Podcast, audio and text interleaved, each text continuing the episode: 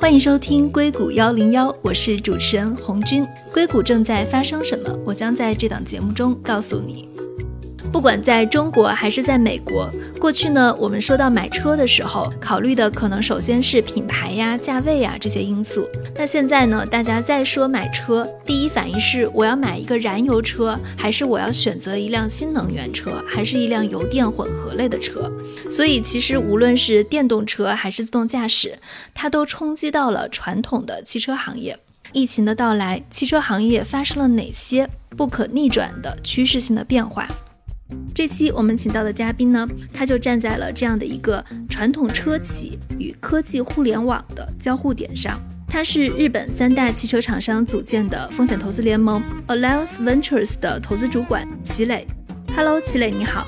Hello，你好。对你，不然先给我们介绍一下 Alliance Ventures 是一个怎样的机构？好呀，好呀。Alliance Venture 呢，它是一个由日产、雷诺、三菱发起的一个全球性的风险投资机构。我们主要关注的几个领域都是跟车出行和智能制造生产相关的，比如说像自动驾驶和车联网，跟智能制造、产业升级，然后工业四点零。还有跟电动车相关电池技术、电池材料，以及新的一些出行的模式，类似于这样子的公司，我们是重点关注。因为是一家风险投资机构，所以我们主要关注早期技术为中心的一些软件类型的公司。我们是在全球都有布局，像我们从一八年成立到现在。一共投了十二个公司，有一半的是在美国，然后剩下的中国有以色列公司，也有欧洲的公司，啊，所以我们大概是一个这样子的基金。嗯，所以总体来说，其实我觉得站在你们的这个位置上，还是看汽车产业比较清楚的。一个是因为你们跟车企的关系比较紧密，在做投资布局的时候，可能也会考虑到车企的一些战略的投资方向。另外是你又是风险投资部门，所以你又在关注一些新的趋势。今年这个时间也很特别，就是它发生了疫情嘛，就汽车行业正在发生哪些趋势性的变化？你可不可以我们在开始的时候先给听众们几个关键词？嗯，好呀，我觉得有几个趋势化变革吧，尤其是在疫情当中，最主要的一个其实是数字化的加速。这个词它可能已经很久了，但是我们是确切的感受到数字化的加速是在汽车这个行业在过去的几个月是飞快的发展。另一个可能是就英文啊，它是叫 for purpose vehicle，为指定用途而设计的车型，你可以这么理解。就因为现在我们去看这个车，那大家还是分小轿车，对吧？就四门的这种，然后 SUV，还有轻型卡车什么的。但是其实，在这个疫情当中，我觉得大家都感受到送外卖、送货，尤其是这种同城快递类似的，很短时间之内你可以得到你的物品的这么一个服务，是越来越多。而且它的市场份额会越来越大，在未来之中，所以我们非常看好这个增长的趋势。所以，如果是说可以更好的去满足这样子的特定场景、特定用途的车的话，那我们在设计车的时候也需要进行一定的改造。所以我可能以后会提到，就有一款车是像雷诺 Twizy，是一个双开门的小车，里面是可以坐一个人或者两个人，它非常适合这种短时间的，就所谓的这个即时预定吧，或者即时送货这样子的场景。还有一个可能就是健康相关的，无论是软件。还是比如说像车联网信息平台，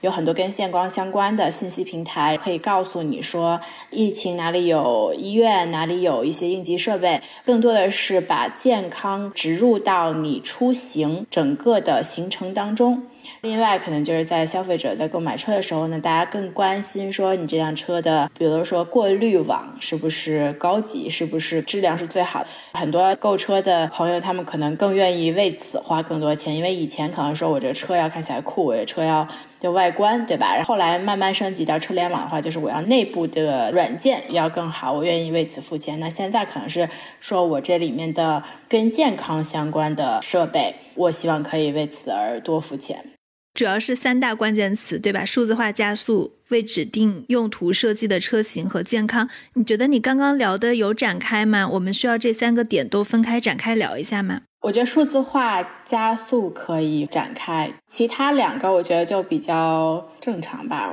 比较新的趋势，但是还没有看到什么。就有一些公司我不太能说，主要是现在就你们还在投的过程中。对，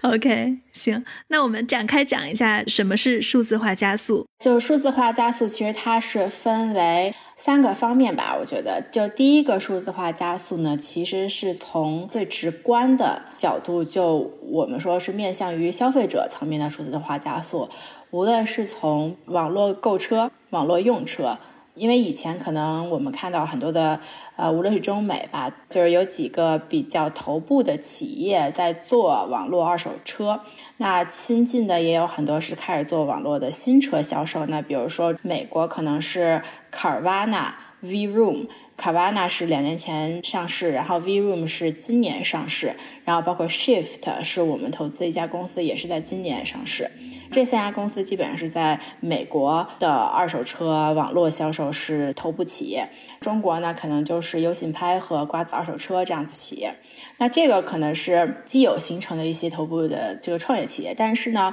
在这个疫情之中，我们发现汽车厂商和 4S 经销店厂商对于如何去加速他们的数字化服务是有非常大的，无论是兴趣还有推动力。我给你举个例子，就比如说像尼桑，其实像这种老牌的企业，它一直都在讨论数字化，怎么去做数字化，然后怎么更好的去贴合网络购车这件事情。但是呢，没有一个加速器或者这个契机可以让他去真的下决心去投资在技术上面。但是因为疫情呢，他就觉得说我必须得干这件事了，所以他，啊，我记得是好像是在东南亚吧，还是。反正是亚洲的一个市场，他们想要推一款车型，两个月的时间就做好网站，开始营销，开始在网上卖和宣传。就这件事情，就你听起来可能觉得说，哎，这不是很简单吗？创业企业可能就很快就可以做出来。但是对于一个老牌的公司，能做出这样的速度，就两个月上线，这件事情本身它就是我们叫做不可能完成的任务之前。但是现在是发生了，正在发生，就是从四 S 直销变成了车的电商平台，是这个意思吗？对，对就相当于说这个疫情原因，所以大家都没有办法去四 S 店。那我就要在网上购车，网上购车的流程呢，也是因为我在看啊，这个品牌有没有新的车型，那我会去它的网站，官方网站去看，对吧？然后它官方网站就可以下单看车型，然后看我可以就是在模拟嘛，就是说我加点这个装饰，我减点那个装饰，看看我最后想要的车型是什么样的价格。那有了这个价格的话呢，这个网站就会直接去叫有这款车型的 4S 经销商，叫他去把这个车给卖掉，然后让他去联系这个客户。所以，相当于从购车的体验来。来讲，我就是去了这个品牌的官网，因为我知道我想要买这个品牌的车。然后呢，销售后端还是由 4S 店去做，但是所有东西都是在线上。嗯。特斯拉它其实也是这样销售的，但是我不知道对这种传统品牌的汽车来说，它会不会涉及到价格的不统一？因为比如说特斯拉，它在做整个这一套流程的时候，它其实就一个价格，就是它线上给的那个价格。如果你说它价格里面有什么其他的可以去讨价还价的部分，可能也只是说政府的一些补贴。那我不知道对于传统的车厂，他们在做这个的时候。它最核心的是哪些环节？因为感觉消费者可能还是会想要去试一下车。对，这就提到第二个客户的一个体验吧，就大家是 OK 把车送上门，然后去试驾这个体验，这个是没有问题的。而且年轻人其实是期待这个体验的，就他不想要自己去那个 4S 店，因为就觉得很麻烦，去我还得开车去，我还得停车，就是一套东西都很复杂。但是现在呢，越来越多年轻人他说我在网上下单，下完单以后我有了这款车型，然后经销商会给我打电话说好，我们现在有这个车型，就是这个价格。如果你愿意的话，我可以把车开过来，你可以试一试。如果你不买就算了，买的话那我们当场可以成交。就现在是一个更多的是往这个方向去走，先成交再退货。对，就是你可能会付一个预付款吧，大家就把车开过来。如果你不满意，你开了两圈不喜欢的话，那我再把车开回去嘛。也无所谓，但是这个是我看到的是一个主流的意识形态的变化。对于年轻人来讲，对于四 S 经销店来讲，对于车厂来讲，大家都在往这个方向努力。以前是车厂是根本就不会去想这件事情。不会去想说，我还作为经销商还得把车给开给你，那这个是什么样子的服务，对吧？但是现在呢，因为像比如说 V Room、卡瓦纳还有 Shift，它都在做这件事情，并且得到了很好的客户反馈，所以再加上这个，因为大家没有办法去 4S 店，包括如果你去 4S 店，现在也要限制。啊，人数就是它是一个更麻烦的一个流程，所以比起这个来讲呢，那送货上门上门试驾，我觉得也是一个很好的选择。所以我就看到很多很多的 OEM 呀，还有就是汽车厂商，然后 4S 经销店都是在往这个方向努力。你刚刚提到了美国的三大二手车，包括中国的也有两家，比如说优信跟瓜子二手车。那我理解的，之前美国的二手车网站，它是像出 car 这一类的，这个是一个。另一方面就是说，我理解你在讲这个销售渠道的时候，它其实可能还是一个新车的销售，而不是说一个二手车的销售。对它这个跟二手车网站会有什么样的关系吗？还是这是独立的两件事情？嗯，对，就是出 car，它其实是一个比价网站。就它更多的是一个信息和导流，就它其实是卖的叫做 lead generation。我是做营销端，然后我把客户拢到我的网站上，我告诉你说，哎，这个车大概是一个什么样子的价格，你有可能去哪儿可以买到。他会去给你一些更多的是信息端，但是你真正的成交这件事情还是经过 4S 店去做的，就是经销商，因为他没有办法去做这件事儿，因为从传统的交易结构吧，你的车只能是由经销商去卖给 C 端的客户，啊，你的汽车厂商是不能卖的。这是作为新车销售，对吧？那现在呢是这样子，因为对于传统的这种汽油车的话，还是一样是这个架构。对于新车来讲，但是呢，电动车就没有这个问题，因为在法律的角度来讲，它新车是可以直销的，就没有这个以前的条条框框这样子限制。第二个是二手车交易，那像刚刚说的这五家公司嘛，他们都是从二手车起家的，其实。慢慢的，他们才还把新车交上来。原因是因为在二手车呢，赚钱是靠差价赚钱，所以他赚的更多。但新车的话呢，它的毛利更低，因为它的新车零售有一个指导价，你没有办法自己去做，它有一个厂家出货拿货价，对吧？所以你基本上你能看得清楚你到底是挣多少钱。但是因为整体现在汽车销售都在下降，所以呢，很多人其实两边都会做，包括二手车的竞争也是比较激烈的。现在新车其实主要是电动车，现在是非常受欢迎。那电动车受欢迎，那几个原因吧，一个可能是它更智能化，而且它的价格其实更透明，因为电动车它更好去定价，因为它整个没有那么复杂，而且同时呢，它可以重新去做它这个定价系统。可以把它做得更加智能化，因为以前很多底部的一些结构吧，不论是软件还是什么，你在做定价的时候，它都是分开的，它是不流动性的。但是新的像特斯拉的，类似于这样子的话，你整个的数据中心都放在一个云端上，你所有的数据都在一起，所以你在拖拽，就是后台来看啊，它就是更容易去把它做得更流动性，所以它可以及时的给你提供一些你的定价信息。但是像以前这种二手车或者四 S 经销商，没有办法给你提供及时信息，靠的很多，它不是技术，它不是数据，它靠的很多是经验，对吧？就是我车怎么定价，是我这个人来定价，但这件事情呢，不是一个长久之计，因为最终大家还是希望可以更智能的去定价，所以可以给客户节省更多时间。这个其实就说到了数字化嘛，其中很重要的一块是英文叫做 infrastructure digitalization，就是底部架构的一些数字化升级。举一个比较简单的例子，就是像很多的经销商还有汽车厂商，它所有的数据其实不在云端，它在本地端。而且随着日积月累，就是这么长时间的发展吧，就是你去看这个经销商，无论是软件还是 OEM，软件你在做销售车这个环节，你可能有几十种不同的公司在为你提供服务。举个简单例子，从这个财务，就是你怎么去匹配这个财务，到报价。到营销怎么去管理客户的销售端，就是 CRM，它都是分别在不同的本地的服务器上，还有本地的一些架构上面去产生的嘛。因为云这个事情可能二十年前都还没有，所以这就导致了它没有办法智能化。那现在因为这个疫情嘛，然后很多人他都必须要远程办公，那你如果没有。在底层架构就开始数字化的话，你根本就没有办法实现远程办公，因为你连找个数你都找不着。就这么简单。所以现在呢，就会看到所有的厂商还有 4S 经销商店都在花钱在砸这一块。我怎么可以让我的底层架构更加数据化？一个比较直接的。可以影响到我营销成本的，就是像以前，包括很多现在四 S 店在销售的时候，它有很多纸质的东西，它都不是数字化的东西。就比如说我签个合同，或者是我要给你看一下我的这个汽车的选择呀，或者是有一些 checklist，对吧？或者是还有一些，比如说我要贷款，金融汽车贷款的时候，我都要给你弄很多的纸出来，然后让你读，读完了以后你再签字儿。那这个事情。花很多很多钱每年，其实，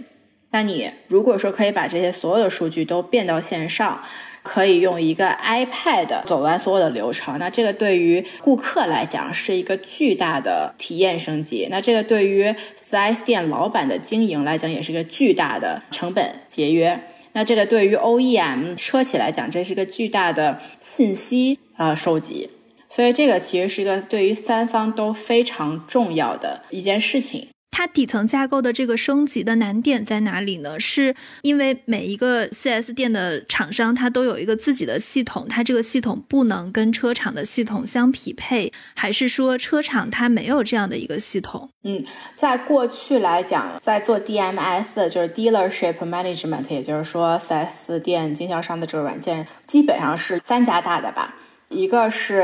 CDK。就美国的一家企业，基本都是美国企业。一个是 Renault and Renault，另一个企业是 Dealer Track，这三家，剩下基本上都是小型的。可能我因为便宜，贪图便宜，我用这个，我有不同选择。那美国大概这三家是百分之八十的市场份额，但中国可能更低一些，因为中国不同的这个 4S 经销商可能就自己找人开发了一套软件，所以说这个过程走下来，你就会发现大家的数字格式都不一样。你就要针对每一个东西，你要做一些新的开发。如果你想要在上面做一些应用的话，然后你的应用就没有办法用，因为这个开发实在是太艰辛了。你就要对标所有的东西，并且像以前的这种 CS 经销软件的话，他们都是不开放的，就它没有什么 API 给你对接。如果它不开放的话，你的应用软件就没有办法读取它的这个输入端。这样子的话呢，做很多事情都要用传统的，要么打出来，要么把它们全都导到那个 Excel 里头，再做计算。这个就是对于 4S 店老板来讲啊，这个经营成本和效率都非常非常低，因为你要专门雇两到三个人就去做这件事情。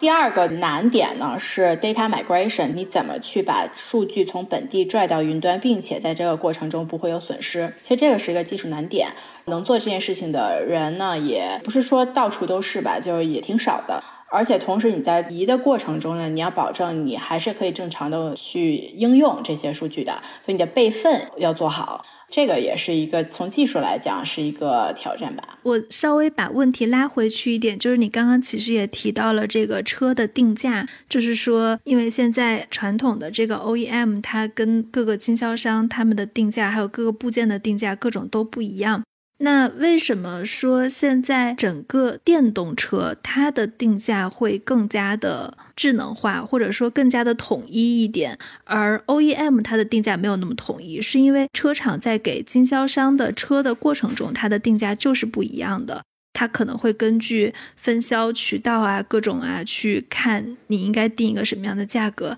因为比如说从一个消费者的角度啊，我去买一个传统的 OEM 的车，我当然知道我可以跟 Dinner 有非常多的商议的空间、议价的空间，但是就比如说去买特斯拉，就没有任何可以议价的空间，他们就说官网是怎样的，我们就是怎样的。对，我觉得这个是一个定价的策略。从你的品牌来看，你是怎么定价？因为它是有两种策略，一个是从我能卖多少钱，我就定多少钱，这是一种策略；一个是说我能赚多少钱，我就定多少钱，这是另一个策略。一个是从成本的角度来考虑，一个是从销售的角度来考虑。那对于传统的车呢，因为它的零部件太多了，所以它每个部件它都有自己的一个。考虑对吧？就是无论是你底层的这个供应商在卖给你这个供应链的时候，到你整合这个车，因为你要组装嘛，那也有成本。到包括你出了不同的车型，所以你要去考虑你新车旧车之间的一个定价和区分。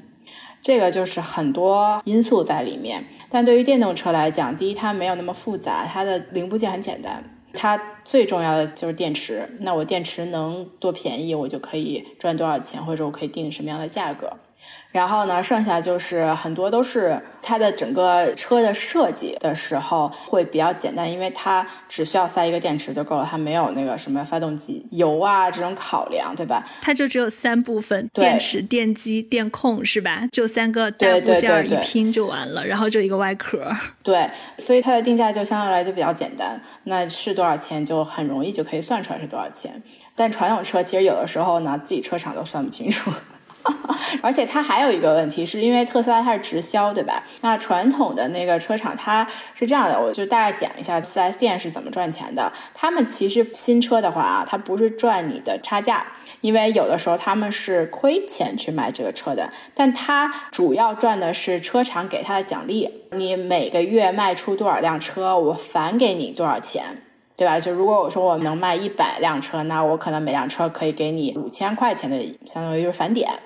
他赚的是这个钱，因为他可能卖这个车，他可能只能赚五百块钱或者一千块钱，这个就是经销商的结构决定的嘛。呃，如果是电动车的话，如果我是直销，选择直销的话，那我就没有这个问题，我不需要把返点考虑进去，这个是一方面呢。第二方面，数字化加速，其实我们看到很多的机会和新的重点都是在这个叫 cyber security 网络安全上面。那这个网络安全，尤其是在车跟云之间的网络安全，和你后台的一些所有的数据都升到云端了嘛？你在路上跑的这些车很多都是联网的，然后你的数据也在云端，所以怎么样可以更好的去做这个云端的网络安全是一个重点。像我们之前投的一家公司 Upstream，它专门是做这件事情的。汽车的网络安全跟电脑这一块有什么不一样吗？就是它的特别之处在哪里？它要把人的生命放在里头进行考量，因为你的车一旦联网的话，其实你就会有那种安全漏洞，让别人有可能可以去远程操控你的车，这个是一个比较困难的地方。像其他的话，可能更多的就跟普通的是一样的吧。考量就是说我的用户隐私，因为你这个车，比如说行动轨迹啊，或者是你跟车进行的一些互动啊，其实我觉得更多的是行动轨迹吧，这个是需要考虑的。OK。除了这个 cyber security，在数字化加速方面还有其他的吗？嗯，其他的可能更多的就是从客户购车的一个体验去讲，因为以前像四 S 经销商可能更多的是给你打电话。你跟他聊是跟销售走，就有点像那种客户经理，对吧？就是他了解你，你是他老客户，你就觉得说体验不错。但是如果他走了的话，那你就要重新被分配一个客户经理，他就可能不了解你。如果你之后买完车之后有一些后续的需求的话，你很难去跟上。包括对于管理者来讲呢，这个也是一个痛点。我的销售经理走了，我要重新培训，怎么能够防止他们把我的客户带走？就是有一系列这样子的东西。这是两方面。那从客户的角度来讲呢，就比如说我们投的这家公司 Taycan，然后它之前是特斯拉的前 CIO 出来做的一家公司。他就可以说，从我上网到你这个经销商或者 OEM 上面去预定一个时间，预约时间，然后去你这儿看车，或者是给你打电话，或者是有一些交流。从这一步开始呢，我就把你锁定了，我就可以知道说你的喜好是什么，有什么样需求，然后同时我可以很快在后台去通知销售经理说，哦，好，你分配到这个客户，他是有这样样需求，提前就预知说客户已经有了什么样的需求，因为他会。去填信息，然后包括网上有一些那个 bot 机器人，你可以跟他说话。这样子的话呢，客户在跟你第一次进行互动的时候，就会觉得说，哦，你了解他，你知道他想要什么，就我不需要再重复去说一下我的需求。我觉得这个是很多的痛点。包括你可能今天打完电话，然后你明天想一想，你后天又想打电话，那虽然是另一个销售经理，但是他依然可以去捡起来说，那你之前你们都交流过什么？它更多的是像一个 enterprise SaaS。对吧？就企业服务软件后端销售的一个流程，这个挺有意思的，因为我自己就遇到过好多次，比如说之前一直跟你对接的销售经理离职了呀，然后你的很多问题都不知道该找谁呀，就是会有这样子的问题。对，所以这个是个痛点，因为这个就会导致，比如说我就不愿意来你的 4S 店去进行服务、售后服务啊、加油啊，怎么怎么着，因为我觉得说，反正你也不理解我，我随便找个谁都行。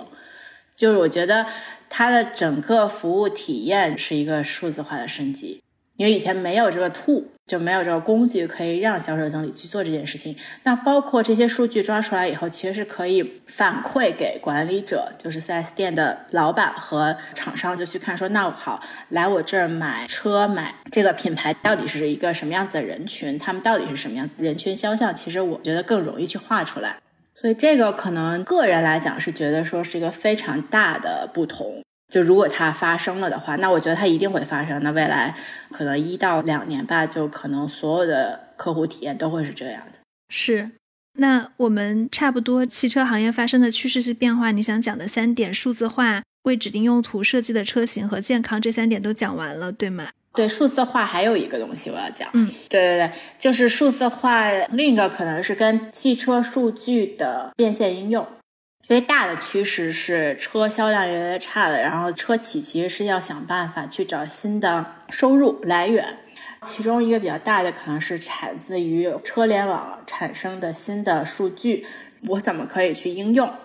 那比如说，就是像我们投的一家公司叫 Autonomo，然后它是一家以色列公司，它应该也是最大的车联网数据平台。那它做的事情是什么？就是我把所有的车的数据抓出来进行消化，然后进行匿名，然后进行处理。处理好了这一层数据，我会打包，帮助你车厂卖给不同的第三方服务公司。它就相当于是把所有的数据，就因为你不同车、不同的品牌，就是它的数据格式是不一样的，但是它可以在这个层面上统一所有的数据格式。它抓的是一些什么类型的数据呢？基本上所有车的数据吧，就是无论是你行驶的数据，还是说你的行动轨迹的数据，当然是匿名的，所有都是匿名的。就比如它会给你画出来一些肖像，比如说你这个车的保养数据。车的驾驶员行为数据就基本上都可以。那这样不会有一些，比如说用户隐私的问题吗？因为其实如果行驶数据配上驾驶员的肖像，我觉得他就把一个人描绘出来了，这个还是很恐怖的。就比如说，如果一个车联网厂商他知道我的数据，知道我住在哪里，知道我的家跟我的公司在哪里，就这样会涉及到用户隐私的问题吗？就所以它要消毒嘛，它要匿名处理，所以你是不会看到这车一批一批的，相当于，就我会给你一个群体，我不是一个个人。那这些数据会用来干什么呢？它的用处是什么呢？就比如说我是保险公司，我可以更好的去为这个群体设计一款新的保险，因为我知道他们可能是这样子的驾驶行为。就比如说你的驾车，你只是每天去上下班儿。对吧？那我就给你设计一款你只需要每天上下班的产品。那如果你要是远途出行或者是做其他事情的话，那你就在那个时段去购买一个短期的，可以覆盖你短途出行或者远途出行的一个需求。但是你并不需要每天为此而去付钱。嗯，所以它其实是跟车险打通的，它最终的应用商业化场景是车险来买单。就它比较明显的一个是车险嘛，那第二个可能明显是预防性或者是自主性的检修，因为你车有时候要坏了还没坏，你是不知道的，就它只有坏了你才知道它坏了。但是如果我有这些数据的话，我其实是可以知道说你这车需要马上去检修，因为有可能这个地方要出了问题，就他会提前去通知你车主，或者是。提前的去跟这个 4S 店或者是服务商打招呼，让他们去更好的去服务车主，就这个也是一个比较明显的应用。就最开始我们在说汽车行业正在发生哪些趋势性变化的时候，我以为你可能会说电动化或者未来的自动驾驶化，或者说车联网或者电池这一类的进步。不过这些进步其实也都跟数字化好像有关系。对，我觉得数字化它是一个主题，但是你比如说电动化，对吧？那它其实电的话加数字化，它也是一个这样子的主题。但是我觉得它是一个延伸性的话题，比如说自动驾驶呀，还有电动车电动化呀，这些其实都是从今年出去年，对吧？好几年它一直在做，包括车联网化这些东西，它已经是大家一直在做，只是说目前我觉得今年因为疫情给的一个新的题材或者加速或者是一个重点吧，那可能大家所有的人都在看数字化怎么去推动这件事情上面。你觉得未来的汽车行业它更需要哪些方面的人才呢？因为我感觉之前跟你聊的时候，我会觉得汽车行业其实特别是对传统车厂而言，就我们刚刚也聊了这些数字化的功能，包括它的整个销售渠道发生的变化，然后需要很多的新的软件的打通。后来我们聊到的汽车的电动化，我感觉传统车厂在发生非常大的变化，就整个汽车行业都在发生非常大的变化。那以前他可能会要懂汽车机械的人才是很抢手的，或者懂发动机原理或者怎么怎么样的，就是作为一个车厂的核心人才，或者说怎么跟供应商、跟 4S 经销店的人打交道，这种都是很抢手的。但是在汽车行业，我们可以预计的是，未来十年一定会发生。大的变化，那从这种大的变化来说，你会觉得哪些方面的人才对汽车厂商而言是更有吸引力的？我觉得第一个是电池人才，从电池材料到电池设计到化学方面的科学家，我觉得是一个非常重中之重，因为未来十年就电动车一定是主流，就这个可以是毋庸置疑。那所以，谁能够聚集起这样子的人才，这个就很重要。因为在设计电动车的时候呢，虽然说你可以去购买电池，但是其实每一款电动车它都为自己的电动车设计一个自己专款的电池。从材料到如何去组装这个电池，到这个电池外部的包装是一个什么样子的，到这个硬件这个电池包怎么跟软件然后相去互动，对吧？软件我怎么去观察到这个电池怎么样？那这些我觉得是重中之重，因为你没有这个，你这车就出不来，你的成本就降不下去，然后你可能就没有办法第一时间去锁定最好的材料、原材料去放在你这个电池里面，这是第一。我觉得第二个就是懂车的软件人才，就首先他得懂车。然后，但是第二个，他就是他对软件的理解也要非常到位。我之所以这样说呢，是因为我们现在看很多人才，就他很懂软件，但是他不懂车，所以他设计出来的东西在手机、电脑上用是可以的，没问题的。但是放在车上，它就会出现问题。就他可能很多，比如跟人身相关的东西，他就欠考量，而且有可能会比较想当然，因为对于车来讲，它要求的精准是非常精准的。但是你可能在电脑或者是手机上，你出现一个 bug，你修复一下就好了。但是在车上面你出现一个 bug，万一它影响到这个车的驾驶的话，那就很有问题。就是说我们说的理念不太一样，对吧？你在做这个手机还有电脑端的软件的时候，你求的是快，就是我希望赶紧把这个产品做出来，我做完了以后我再慢慢修复。但是我希望可以先出来。对于车来讲，它不能是这个理念，它得是我得要求我这产品出来以后呢，它得是安全的、能用的。然后它如果出了问题的话，我得保证它不是跟人相关的问题，保证我可以很快的去修复这个问题。我觉得这个理念还有这个重点吧，是所有车企和人才都需要考虑的。就是比如说电脑死机了就死机了，你要是车联网在一个中心的大脑上，你的这个导航不运作了，或者说更严重的是你的车联网干预到你的驾驶行为了，那它死机了可能就是生命安全的大事儿。对，最后一个我觉得最重要的人才是中后台人才。之所以说这个数字化嘛，其实也是一样的，就是你中后台要保证你的数字化数据，你要是稳的，你要是在云端，你是有流动性的，就是你一定要把所有东西都产业现代化升级。谷歌变成什么样，特斯拉是什么样，你后台也应该往这个方向发展。我觉得这个是肯定是主流，不用的话，只是在变革的过程中嘛，因为大的企业它比较慢，但是这个是所有人都认可的一个方向。再加一个，其实这个中后台说完以后，其实还有一个人才储备，是我个人觉得啊，是新型销售人才。这个新型销售人才呢，就不是四 S 店传统的那种，就是卖车的那种，就啊你买卖车呀。然后，其实，在就是电商行业做很好，就是它是一个主播的这种形式去卖车，就它并不是单纯的为了卖而卖，而更多的是它可以给你讲解。就如果你去看像哔哩哔哩哈，或者是一些网站上，它都会有那种互联网达人，他会给你讲说啊这个品牌好，这个品牌不好，然后为什么好，然后你看看我试驾的感觉什么。我觉得更多的未来的年轻人，他会从这样子的渠道去买车。是的，对我觉得好像整个销售方式都在发生这样的变化。以后 4S 店可能只是一个试用环节了，真正给你带流量的可能是这种新型的电商，然后也可能是你很漂亮的文案，或者说你怎么去把一个品牌的这种品牌的感觉做出来，它跟传统的那种讨价还价已经不太一样了。对对，所以我觉得这个人才是现在车厂是完全没有的，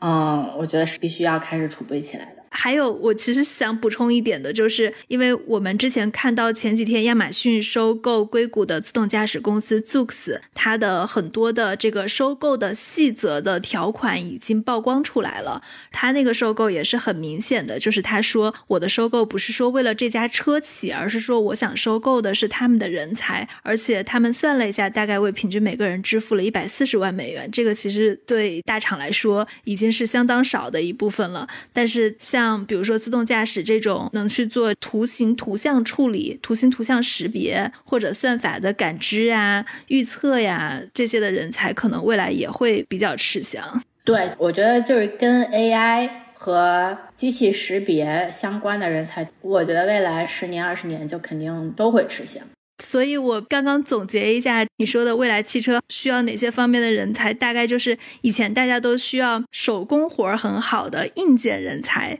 现在可能慢慢的越来越偏向于软件人才了，跟比如说像新型的销售人才，就是个体人格魅力的一些，类似于像电商主播这样的一些职业的人才了。对，就整个的产业结构都在发生变化。对的。好，那谢谢齐磊。好的。硅谷幺零幺将继续去关注技术带来的商业变革。我知道咱们的听众也是卧虎藏龙，欢迎大家给我们写评论或者写出你的看法。如果你长期从事某个垂直领域，对你自己的行业有独特的见解，欢迎来我的节目分享你的故事。感谢大家的收听。